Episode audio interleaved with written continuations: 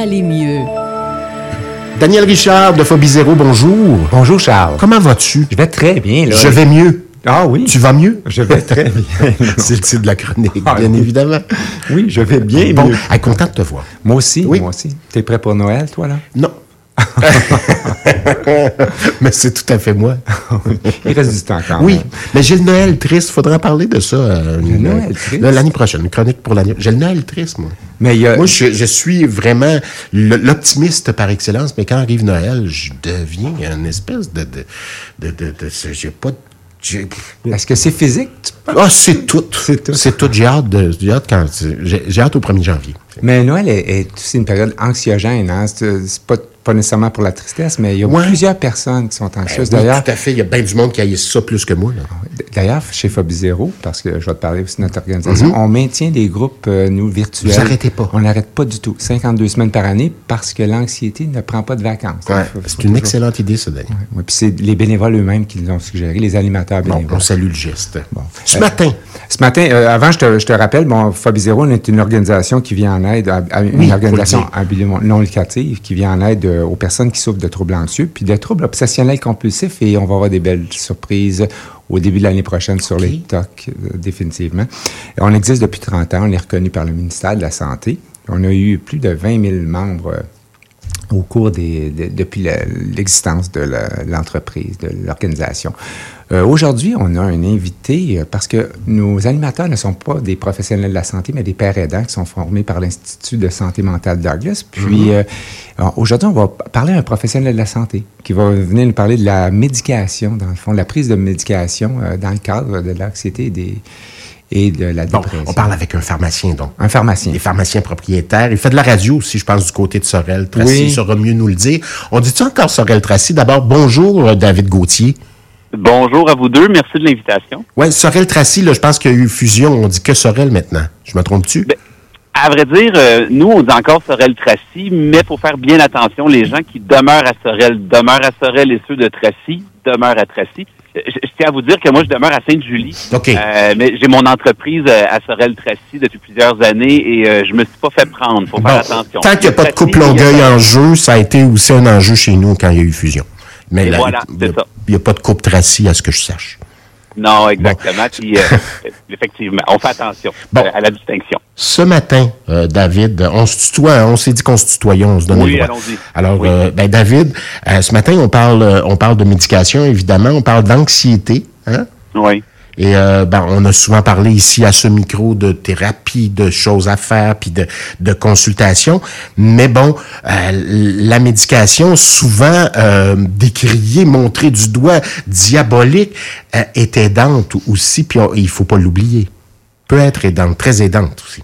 Oui, très aidante. Euh, je, je pense que c'est une alternative parmi les autres et je pense que ce qui est important aussi, c'est de jamais réfuter la science. C'est-à-dire que chaque cas est unique, moi je pense, là, puis il faut faire bien attention de se comparer. Euh, et souvent, ce qui fait en sorte que la médication va être diabolisée à certains égards, c'est que il y a des patients qui vont avoir des mauvaises expériences avec certaines molécules dans des contextes donnés. Euh, et à partir de ces expériences-là, ben, ils vont les partager. Puis là, après ça, on a des patients qui vont avoir des craintes par rapport à commencer une médication ou une autre. Euh, il y a beaucoup d'études qui ont prouvé dans, dans, dans, dans plusieurs cas que la meilleure façon de se sortir la tête de l'eau, la meilleure façon de traiter une dépression, exemple, c'est d'associer la médication à un traitement euh, euh, de psychothérapie OK? avec, avec une aide connexe. Euh, donc, c'est souvent une solution parmi les autres, mais je, je pense aussi qu'il faut évaluer euh, la gravité de la dépression, la gravité de l'anxiété qu'on vit. Euh, donc, je reviens avec le point qu'il faut pas se comparer. Il y a des gens qui ont besoin de la médication et, et évidemment que ça fonctionne très bien. Puis il y a des gens qui en ont moins besoin, qui y arrivent avec d'autres formes de traitement et ça va aussi. Dépendamment de notre vécu, dépendamment de notre situation, bien évidemment, mais euh, il n'y a pas de, panacée, pour ainsi dire. C'est vraiment souvent, il faut joindre deux choses, là, hein, une thérapie puis euh, peut-être une prise de médication qui peut diminuer avec le temps aussi. Mais, complètement. Puis au moment où on attrape un patient qui va pas bien, puis tu sais, moi je, je reviens toujours au même au même discours, c'est-à-dire que n'attendez pas. Puis il y a une chose qu'on sait, c'est que le plus tôt qu'on va traiter, moins long qu'on risque de traiter. Et, ça, ça peut être encourageant à savoir. Le choix qu'on va faire d'une thérapie, c'est pas un choix qui, qui, est subjectif. Là. Il y a de l'objectivité dans ce qu'on fait. Et souvent, mais on va y aller selon un peu les réponses, les tolérances antérieures d'un patient. Par exemple, si un patient a déjà essayé quelque chose, que ça a bien fonctionné, bien, on, risque d'avoir le goût de réessayer. Mais on va aussi faire attention au, potentiel d'interaction, aux symptômes dépressifs qui sont spécifiques à la personne, le, profil d'effets secondaires, les, les, comorbidités. Donc, un patient qui a d'autres problèmes de santé, on va en tenir compte. Euh, aussi, les préférences du patient. Moi, je pense que c'est important. Le patient, c'est le centre de notre traitement. Là. Donc, c'est important d'en tenir compte. Puis, tu sais, des fois, ben, ça va vite hein, dans le système de santé. Puis, c'est pas tous les patients qui ont la chance d'avoir un médecin. Euh, mais, je pense qu'il faut être attentif aux patients, il faut être attentif à, ce que la personne nous dit, à ce qu'elle préfère. Puis, il faut pas oublier une chose, tu sais, il y a un coût à tout ça. Euh, et ça aussi, il faut faire attention. C'est que des fois, il y a des molécules plus dispendieuses que d'autres. Puis ça aussi, il faut écouter notre patient parce que c'est un c'est un c'est un tout, hein, tout, ça. Puis, tu sais, des molécules, c'est drôle, hein, dans, les études qu'on a des molécules, les antidépresseurs se ressemblent tous au niveau des, des données scientifiques. Ce que je veux dire par là, c'est ils ont tous une efficacité similaire.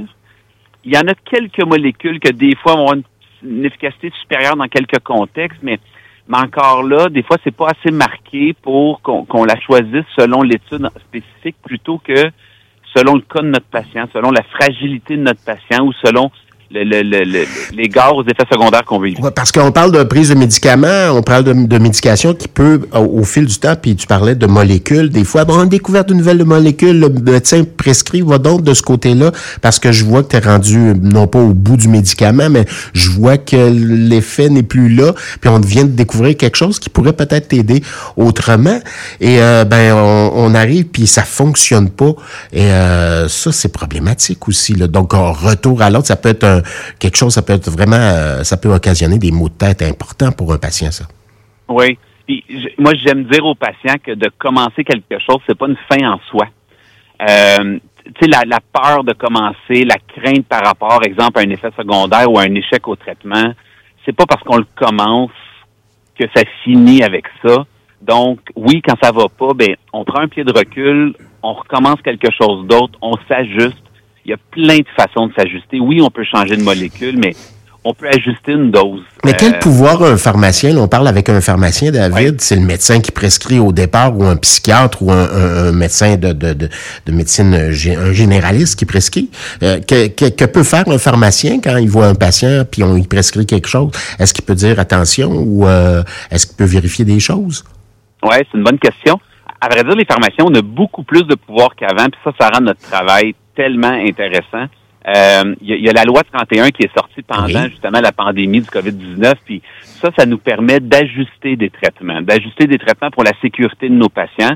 Puis je vous dirais que moi, au quotidien, ça m'arrive. Exemple, si j'ai un patient qui va pas bien, qui a un effet secondaire sérieux avec un, un antidépresseur ou un anxiolytique, un médicament contre l'anxiété, j'ai le droit d'agir, j'ai le droit de diminuer la dose, évidemment en collaboration avec le médecin, en avertissant le médecin, mais j'ai le droit de le faire.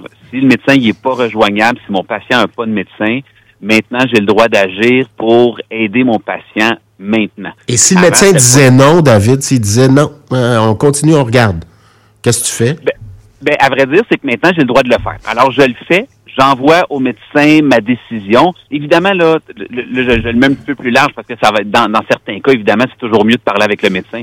Mais, mais ce que je veux dire, c'est qu'un patient qui va pas bien, qui n'a pas de médecin, ou qu'il n'y a pas une consultation immédiate, exemple, le, médecin est en vacances, euh, moi, je fais un changement pour, pour ce que j'évalue le bien du patient selon mon jugement à moi. Euh, un médecin qui serait pas d'accord, je vais vous dire dans la pratique, euh, je pense qu'on collabore ensemble, les médecins et les pharmaciens, puis un médecin qui est pas d'accord, c'est comme un pharmacien qui est pas d'accord pour moi. C'est de dire, ben écoute, moi j'aurais essayé ça. Euh, fait que j'irais même pas avec le terme pas d'accord, j'irais avec des fois on va dire ben moi mon opinion est différente, mais rendu là des fois quand on diminue une dose euh, d'un antidépresseur, ben, on est un peu dans l'essai-erreur. Je vais vous donner un exemple. Oui, tout à fait. Si j'ai une patiente qui a mal à la tête parce qu'elle prend un médicament et qu'on évalue que depuis depuis qu'elle a augmenté sa dose, elle a mal à la tête et que moi je, décide de le diminuer, peut-être que peut-être que ça fonctionnera pas, peut-être que ça va fonctionner Euh, ça, ça, reste une discussion selon les données au moment que j'ai. Mais, mais je vous dirais, franchement, la collaboration avec les médecins, normalement, là, euh, c'est, moi, j'ai en tout cas dans ma région, là, c'est, numéro un. Ça se fait quand même assez bien en, en toute collégialité, finalement. Ah, complètement, complètement. les effets secondaires, on va terminer là-dessus. c'est fort intéressant. On fera une deuxième chronique là-dessus, euh, Daniel Richard, hein, tu veux bien. Euh, euh, les effets secondaires, ça peut être quoi? Oh, mon Dieu. Moi, là, j'aime beaucoup dire que les effets secondaires, c'est un jeu de pourcentage. OK? Donc, on part de 0.1% puis on s'en va à 40% Mais, tu sais, que ça soit des maux de tête, de la fatigue, des nausées. La prise de poids? La, prise de poids, oui, mais la prise de poids, oui, mais moi, je vais vous dire, il y a aussi la perte de poids qu'on voit. Aussi. il, y a, beaucoup plus de patients qui viennent me dire qu'ils ont pris du poids que ceux qui en ont perdu. Donc, encore là, j'aime dire aux gens, partez pas avec cette idée-là. Et en même temps, des fois, si on a cinq livres de plus... Ça peut être anxiogène aussi. oui. ça ajoute à l'affaire, oui. Oui, mais, mais vous savez, on a aussi des molécules. Euh, je, la prise de poids, il y, a, les troubles sexuels qu'on voit beaucoup avec les antidépresseurs. Euh, des fois entre 10 et 30% des gens. Puis encore là, ça veut quand même dire qu'il y a 70% à 90% des chances de ne pas avoir l'effet secondaire. OK, oui, il faut voir ça de même aussi. Puis lorsqu'on a un patient qui, exemple, dans son cas à lui, les troubles sexuels est un problème parce que dans sa qualité de vie, ses activités sexuelles sont importantes, on a des molécules qu'on sait moins susceptibles de causer l'effet secondaire. Donc, on a aussi avec ces informations-là un choix à faire. Mais retenez une chose, c'est un jeu de pourcentage et ce n'est pas parce que votre oncle, votre frère, votre soeur ou votre ami a eu un effet secondaire avec une molécule donnée que vous allez l'avoir. C'est ça. Et à partir du moment que vous l'avez, il y a des solutions.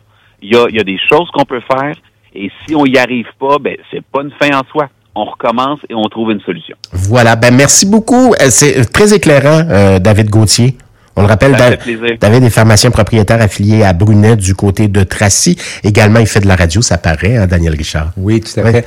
Euh, dans le fond, euh, j'avais quelques questions et commentaires, mais je vais les garder pour ce soir parce que tu sais que David va être, euh, dans le fond, à notre groupe virtuel ce soir. OK. Donc, on n'aura pas juste une chronique de 15-20 minutes, mais on va pouvoir passer plus d'une heure donc avec une présentation puis avec des questions pour les Si on veut y participer ce soir? donc, on peut, si on est membre de Phobie Zéro, automatiquement, on peut, on s'inscrit sur le formulaire, puis on reçoit le lien. Puis si on n'est pas membre, bien là, il y a un petit coup. Euh, donc, vous pouvez aller sur le site de Phobie Zéro pour vous inscrire. Vous allez Ce n'est que, que, virtuel ce soir. Ce soir, c'est virtuel. OK. Donc, y a, et, David aussi a écrit dans le livre Tenir debout, oui, dont tu, tu nous as parlé à plusieurs reprises ici, qui peut être un très beau cadeau de Noël, entre autres. entièrement, avec plusieurs. on a vu, reçu plusieurs témoignages ici à la radio. Hein. donc, effectivement, c'est un beau, beau Rencontrer du bien beau monde. Merci, Daniel Richard. Merci, euh, David Gauthier. Avec grand plaisir. À une prochaine joyeuse fête, tiens. Pareillement. Merci. Joyeuse fête à tous.